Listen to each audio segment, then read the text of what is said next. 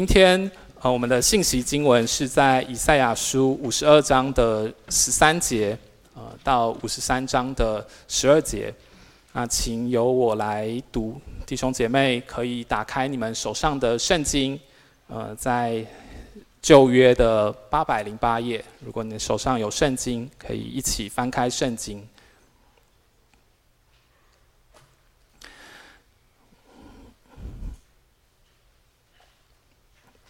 由我来读以赛亚书五十二章十三节到五十三章的五节。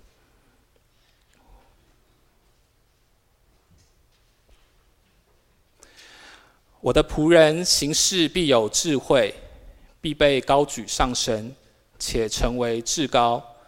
许多人因他惊奇，他的面貌比别人憔悴，他的形容比世人枯槁。这样。他必洗净许多国民，君王要向他闭口，因所未曾传与他们的，他们必看见；未曾听见的，他们要明白。我们所传的有谁信呢？耶和华的膀臂向谁显露呢？他在耶和华面前生长如嫩芽，像根出于干地。他无家型美容，我们看见他的时候。也无美貌使我们羡慕他。他被藐视，被人厌弃，多受痛苦，常经忧患。他被藐视，好像被人掩面不看的一样，我们也不尊重他。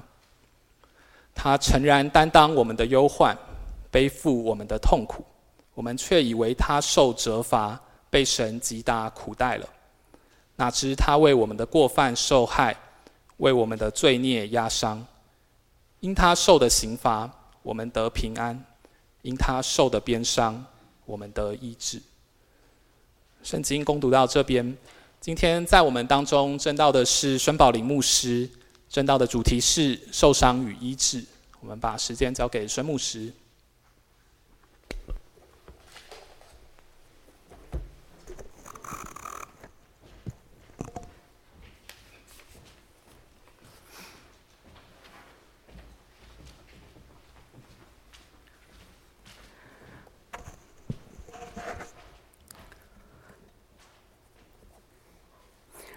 我们可以继续听呃，以赛亚书第五十三章的经文啊。刚刚我们是读到第五节，我会继续读第六节到呃十二节。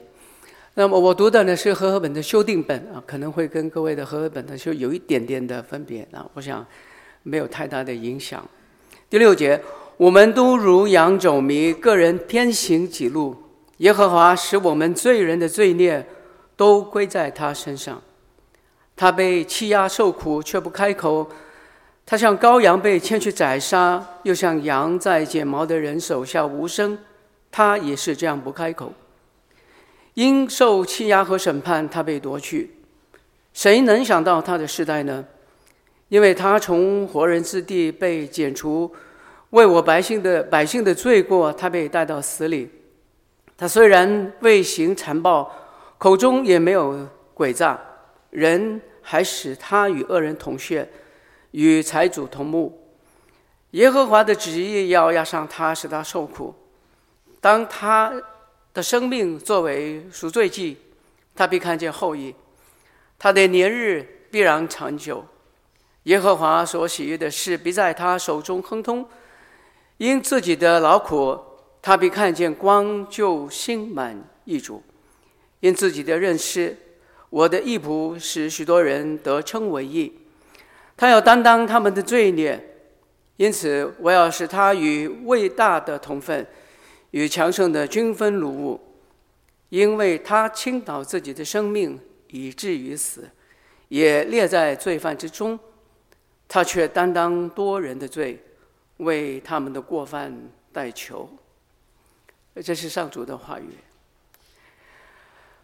呃，今天的经文啊、我们读到的，无论是主席还有刚刚我读到的呢，在呃教会年里面呢出现的时间呢有主要有两个，一个呢是呃平安夜，平安夜的时候呢有时候会读到这段的经文，另外一个一定会读到这个经文的时候呢就是受难节的晚上一定会读到的经文。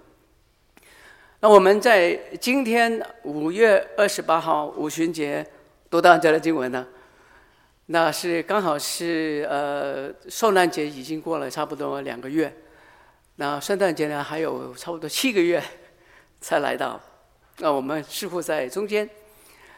那在这个好像离开了圣诞节，还有离开复呃这个呃圣诞节的一段的时间，也许是我们呃是有一个颇好的距离去对这个经文有一些的了解，或是说从一个比较寻常普通的日子里面呢，去去去思想这段经文对我们的意义。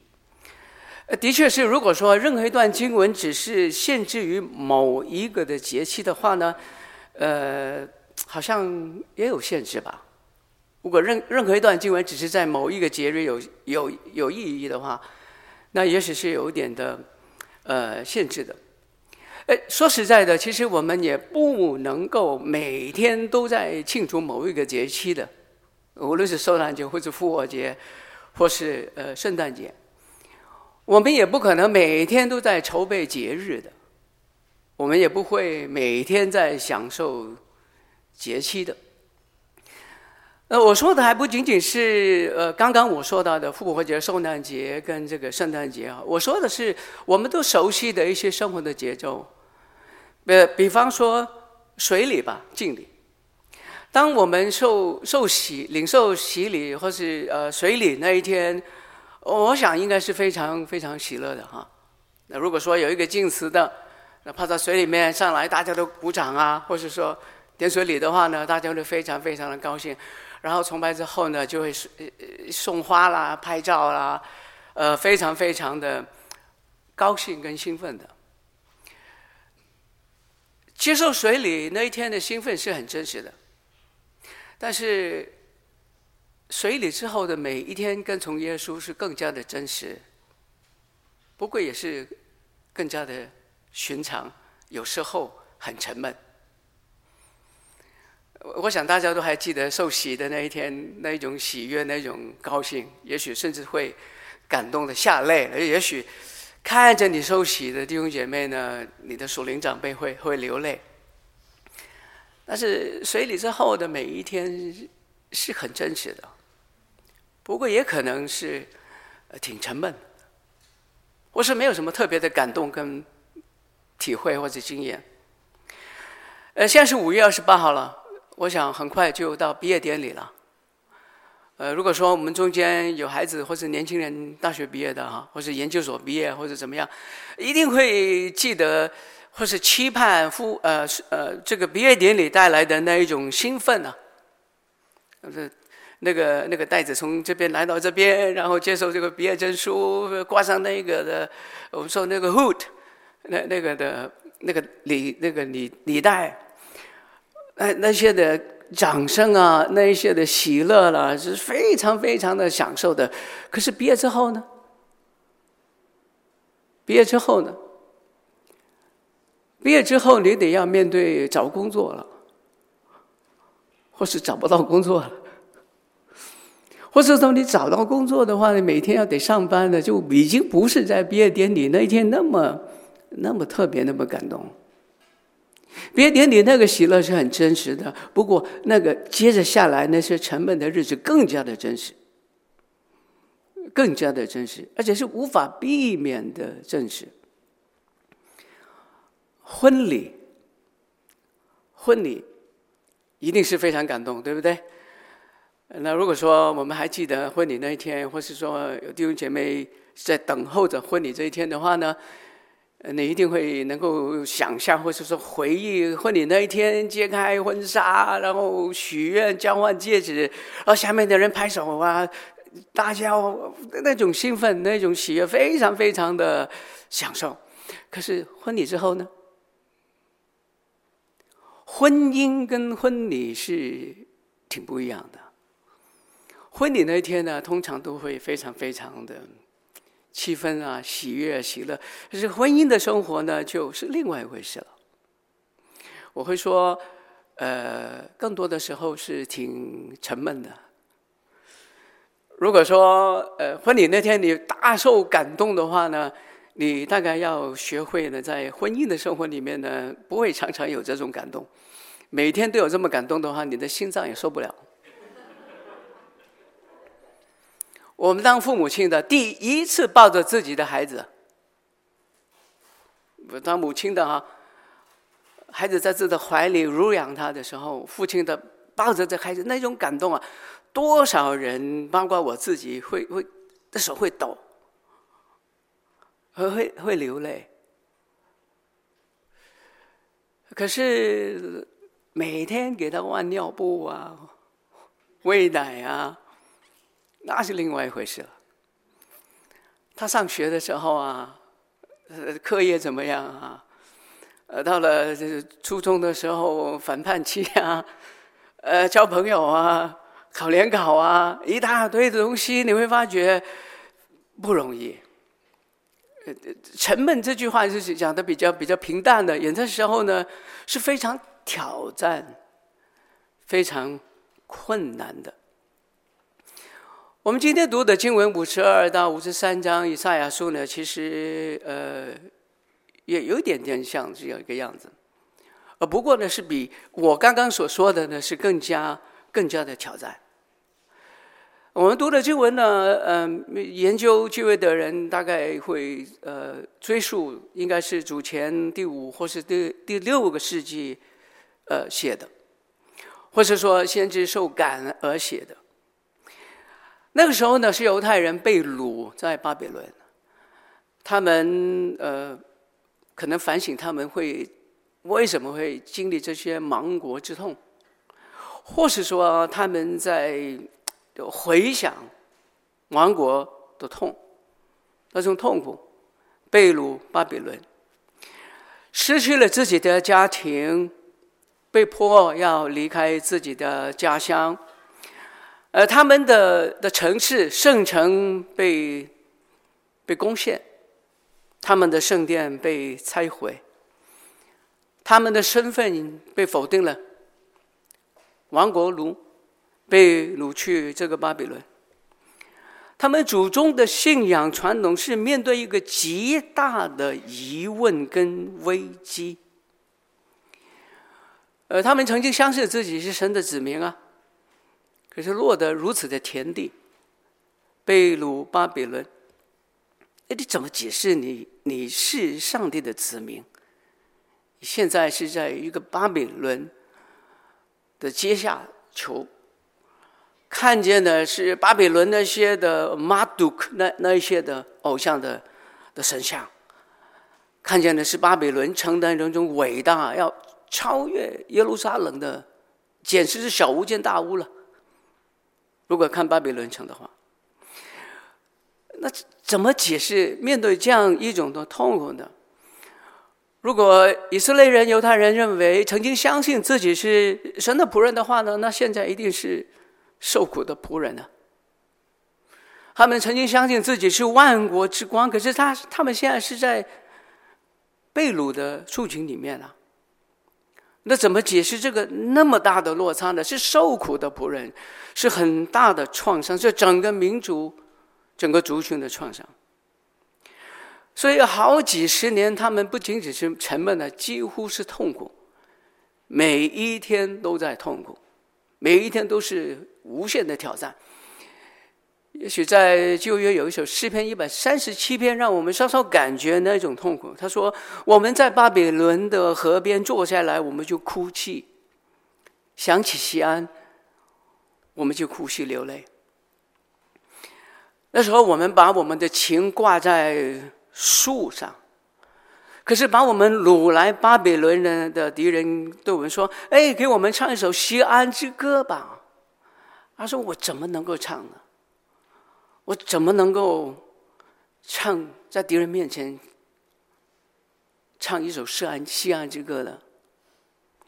诗篇的一百三十七篇，让我们稍稍感觉那一种不仅仅是沉闷呢，是极度的痛苦、受伤的一种的情况。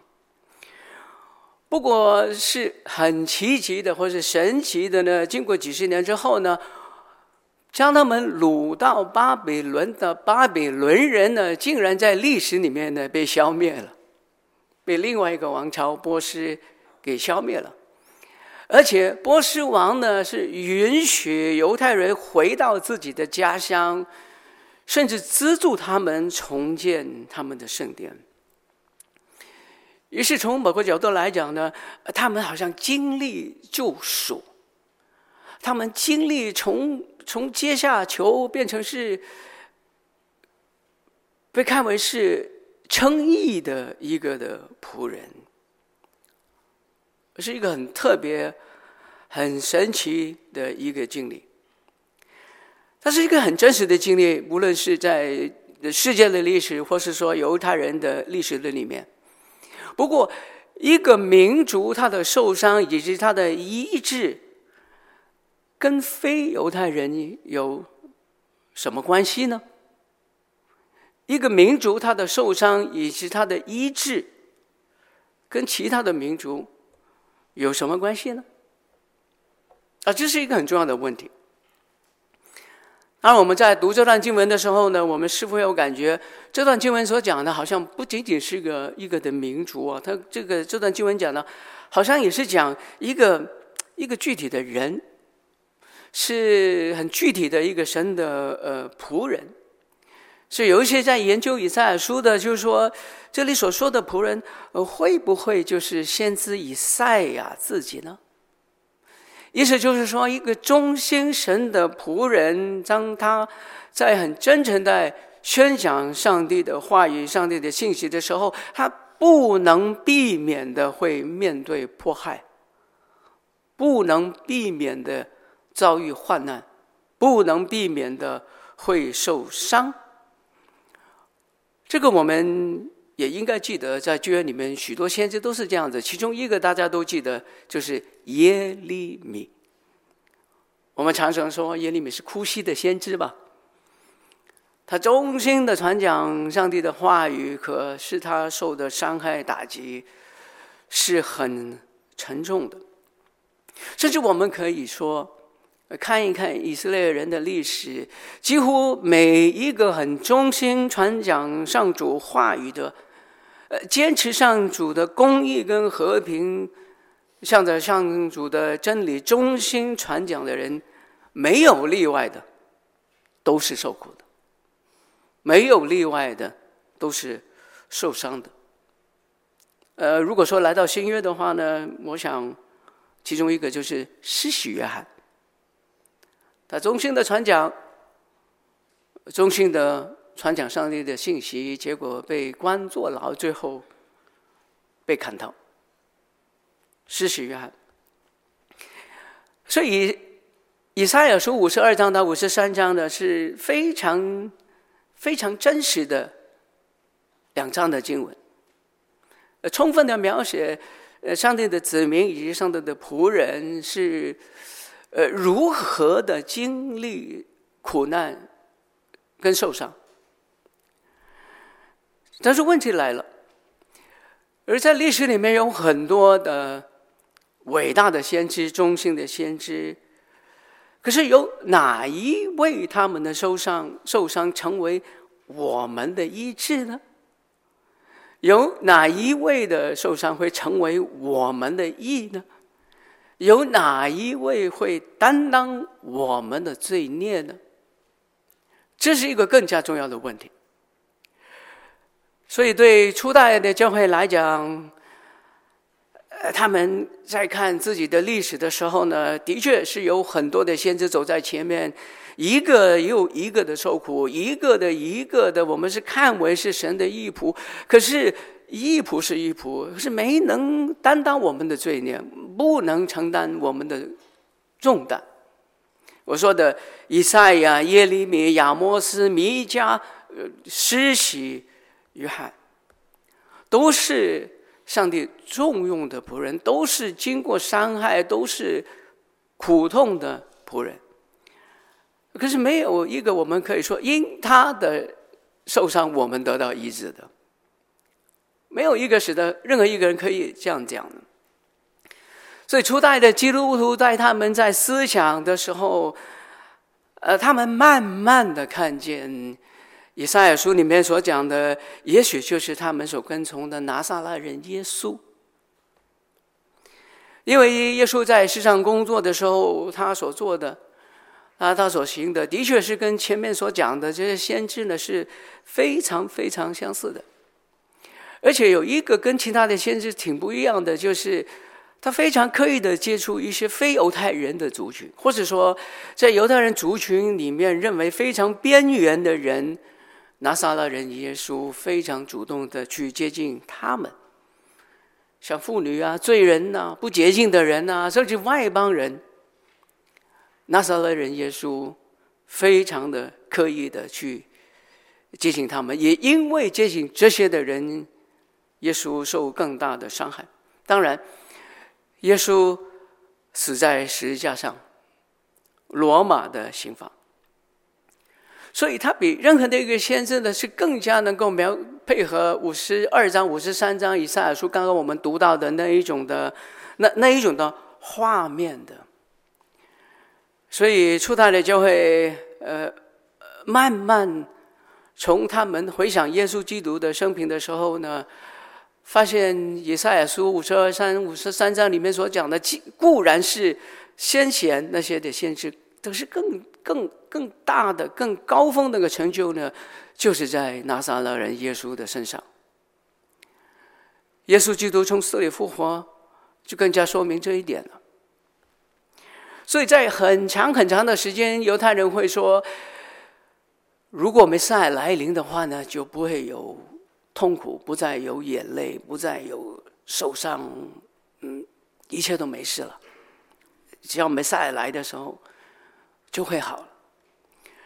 可是因为拿撒勒人耶稣的死亡跟复活，初代的基督徒，就是我们在新约里面读到的那些作品呢，提出一个从来没有过的一个观念。如果以前的犹太人说，只要弥赛亚来临的时候呢，就不会有苦痛，不会有眼泪，什么都不会，呃，都好了，没有创伤。新约的作品告诉我们。因为耶稣初代的基督徒有一个全新的看法，哪里有眼泪，弥赛亚就在那里；哪里有痛苦，弥赛亚就在那里；哪里有创伤，弥赛亚就在那里。也只有这样子，才可以让人经历从创伤到医治。但是不见得每一个犹太人都都能够明白这个事情啊，甚至包括我们刚刚所说的施洗约翰。所以大家还记得施洗约翰坐牢的时候，还派一个代表去问耶稣吗？哎，我们要要要要，你是那一位吗？还是我们等候另外的一位呢？呃，你记得耶稣怎么回他的使者？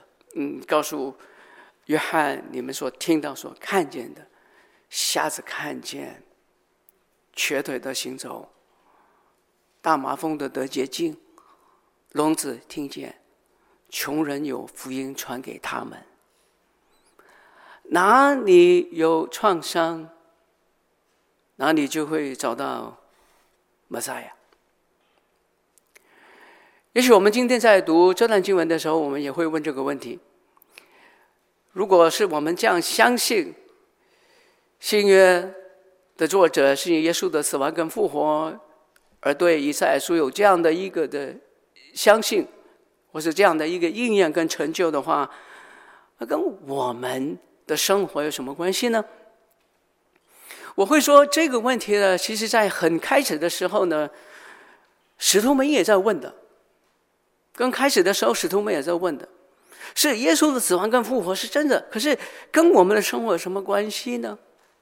这是在《使徒行传》第一章，耶稣有四十昼夜跟门徒在一起讲谈论神的国，然后门徒就问耶稣：“啊，主啊，你要复兴以色列国，就在这个时候吗？”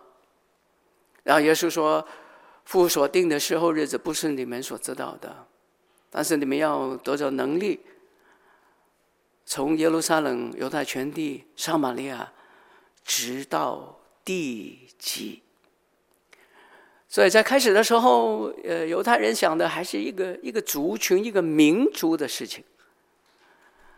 那在耶稣的的讲话里面呢，就让他们看得更加的宽大了，或者更大的大的一个画面。这一位的弥赛亚不仅仅是犹太人以色列的弥赛亚，是所有人的弥赛亚。在世界任何的地方有眼泪、有痛苦，弥赛亚就在那里。啊，是怎么可能有这个情况呢？五旬节，五旬节，就是在今天我们五旬主日。如果我们翻开新约圣经呢，就是《使徒行传》的第二章，五旬节圣灵降临。使徒们能够说起别别国的别人用的相谈，谈论神的作为，然后天下的人都聚集在一起，能够听到耶稣是弥赛亚。如果我们细读这段经文的时候呢，我们会发现《使徒行传》第二章的经历，路加所记载的是跟耶稣出来工作的时候的记载是很相似的。根据路加福音的记载，耶稣在公开工作的时候，第一次的宣讲是在家乡的会堂，拿撒勒的会堂。他照按照素常的规矩，到了这个会堂的里面，有人把圣经交给他，他就翻到以赛亚书。他说：“主的灵在我身上，他用膏膏我。”然后就引用了以赛经文，然后说：“宣告上帝悦纳人的新年。”这经今天应验在你们中间了。然后耶稣继续讲下去，上帝的恩典临到犹太人以外的非犹太人。呃，路加的记载呢，是从耶稣引用以赛亚书开始。路加是以耶稣的呃神的灵用膏来膏耶稣来开始耶稣的指示的。同样来到这个《使徒行传》呢，是以圣灵的浇灌来表达神的子民、教会的诞生的。如果在耶稣的执事往后，我们看到他怎么触动那一些艰困的人、痛苦的人、那些饥饿的人、那一些边缘的人的话，我们发现《使徒行传》里面的。教会基本上就是做这些事情，让那些艰困的人得到保住，瘸腿的行走，被捆绑的得到释放。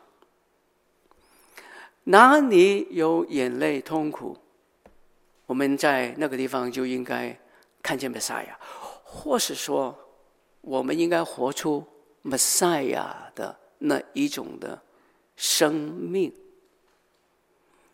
这是五旬节的意义。不是我们有什么样的能力可以做什么样奇怪的事情，而是我们可以活出弥赛亚的生命，用一种别人能够听得懂的语言，一种的生活，能够看见这位弥赛亚是真实的，它能够使我们的创伤成为医治，使得别人的创伤得到医治。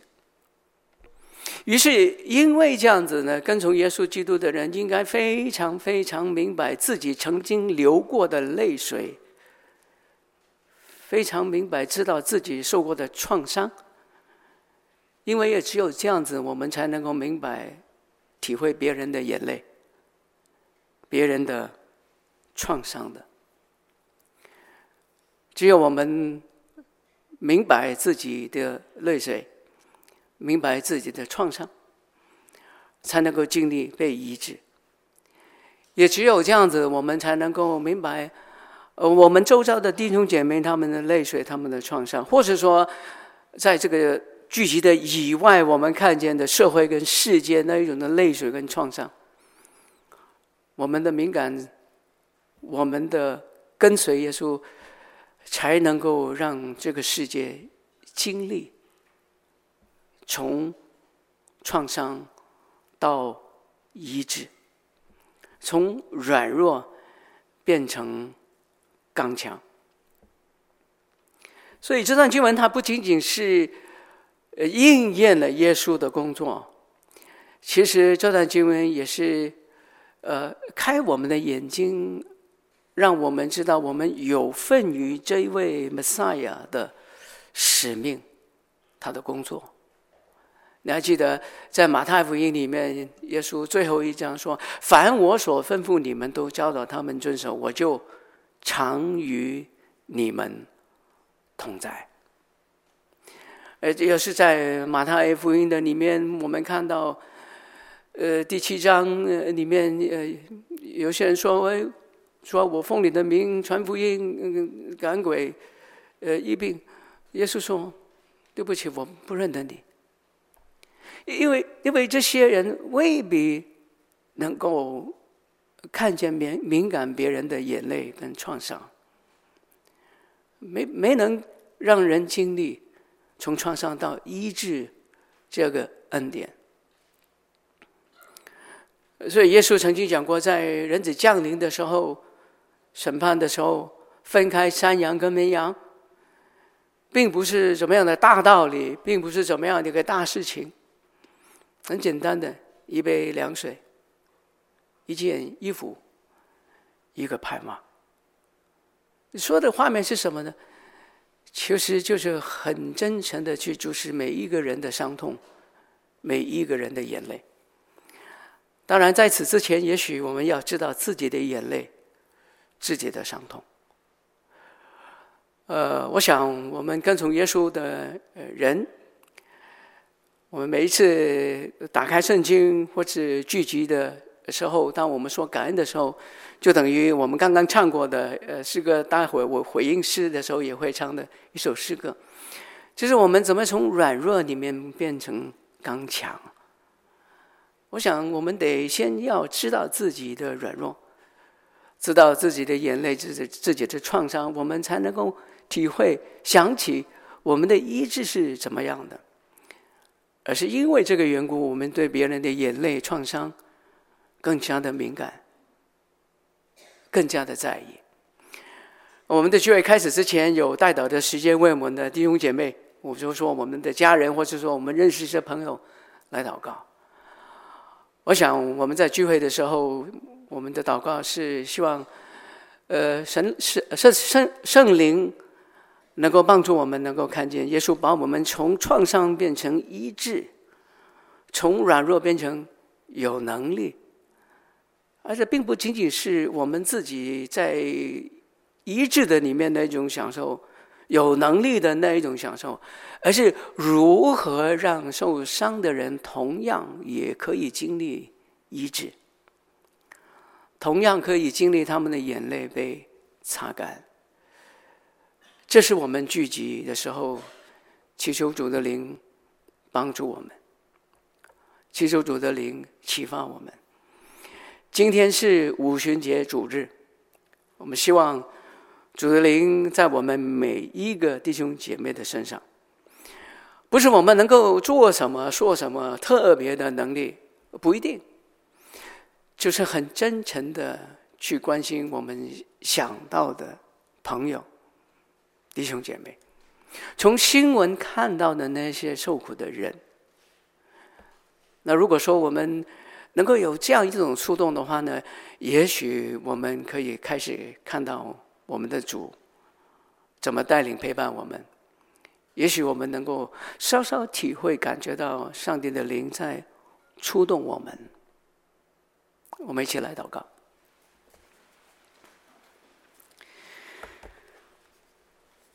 亲爱的天父，我们来到你的面前，祈求你的灵浇灌我们，就好像你用膏膏我们的恩主，你的独一儿子一样，让我们能够敏感接触周遭苦痛、疑惑、艰困的朋友、弟兄姐妹，纪念那些有需要的人。因为这毕竟是你悦纳人的禧年，你是使瞎子看见、聋子听见、瘸腿的能够行走、麻风的得到洁净、穷人有福音可听的救赎主。求主在今天加倍的帮助我们，能够再一次听到福音，能够活出福音，